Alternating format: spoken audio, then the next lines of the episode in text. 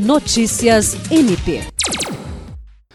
O Ministério Público do Estado do Acre, por intermédio da Promotoria de Justiça Civil de Brasileia e da Promotoria de Justiça Cumulativa de Assis Brasil, enviou ofício à Prefeitura e à Secretaria de Saúde dos municípios de Brasileia e Assis Brasil para pedir a intensificação de campanhas objetivando conscientizar os pais ou responsáveis sobre a importância da vacinação de crianças e adolescentes contra a Covid-19 e que seja assegurada a oferta de vacinas para o público de 5 a 11 anos. No documento, assinado pelo promotor de justiça Juliandro Martins, o MPAC reforça que os serviços públicos de saúde, conforme os artigos 196 e 198 da Constituição Federal, devem ser executados preferencialmente mediante políticas públicas e em caráter preventivo, dentre as quais se destacam os programas de imunização.